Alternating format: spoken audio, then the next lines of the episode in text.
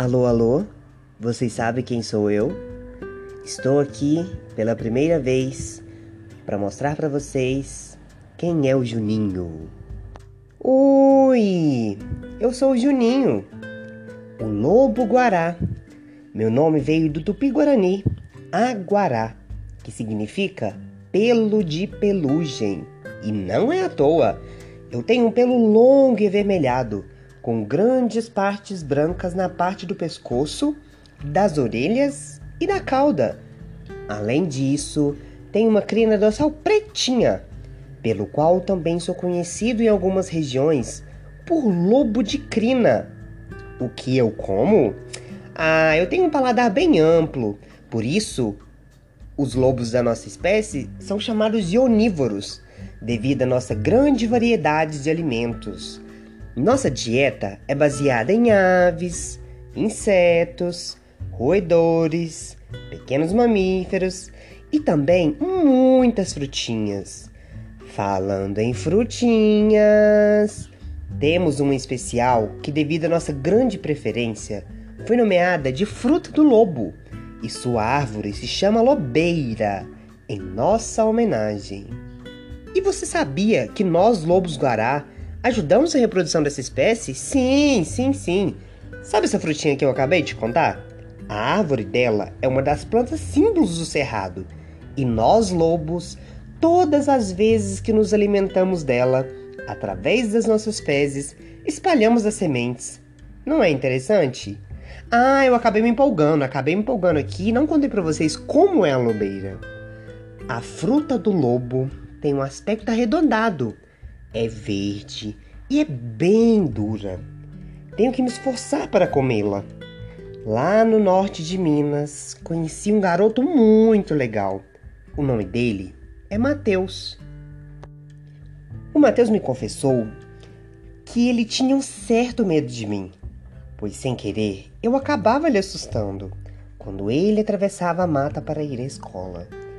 Porém, nunca tive essa intenção ele me disse também que, como ele e seu primo não tinham bola, eles acabavam usando a lobeira como bola e como ferramenta de entretenimento. Ele me disse que era bola morro acima, bola morro abaixo e bola para cima. Bola não, fruta do lobo.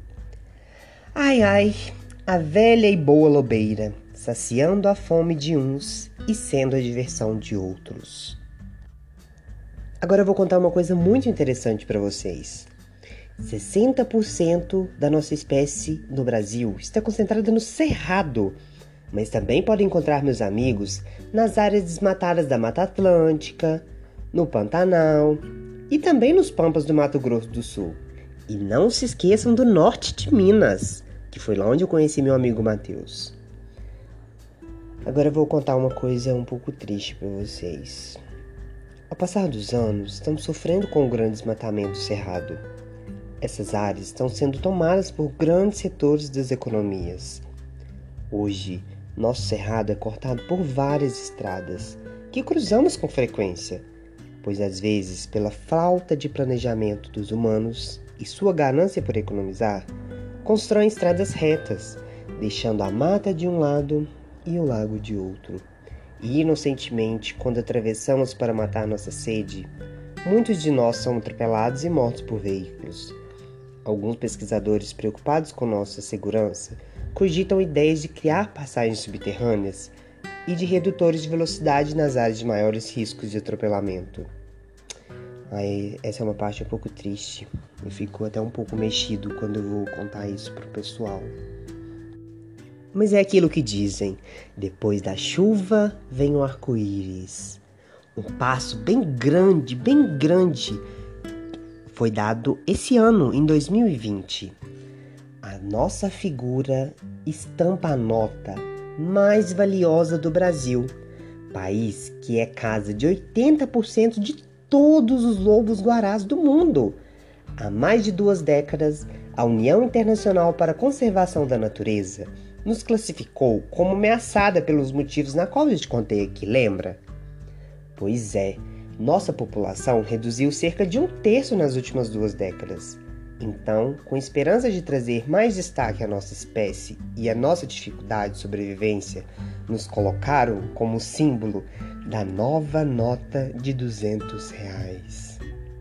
Em 2001, ficamos em terceiro lugar na pesquisa para as novas cédulas, mas perdemos para a tartaruga marinha e para o mico-leão dourado, mas que também são nossos amiguinhos.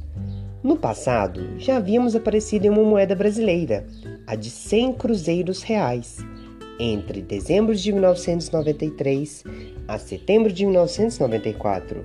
Porém, agora, nosso prestígio foi bem maior, como símbolo da nota mais valiosa e desejada do Brasil. Inclusive, eu fiquei me achando, porque a hashtag nota de 200 e a hashtag Lobo Guará ficaram em primeiro lugar nos assuntos do momento do Twitter. Me achei a última Coca-Cola do deserto. Do futuro, não sabemos. Somos apenas animais indefesos como qualquer outro. Contamos com a ajuda de humanos de bem que lutam pela nossa preservação. O maior desafio deles é conscientizar a população sobre nossa importância para o meio ambiente e recrutar aliados para esta luta.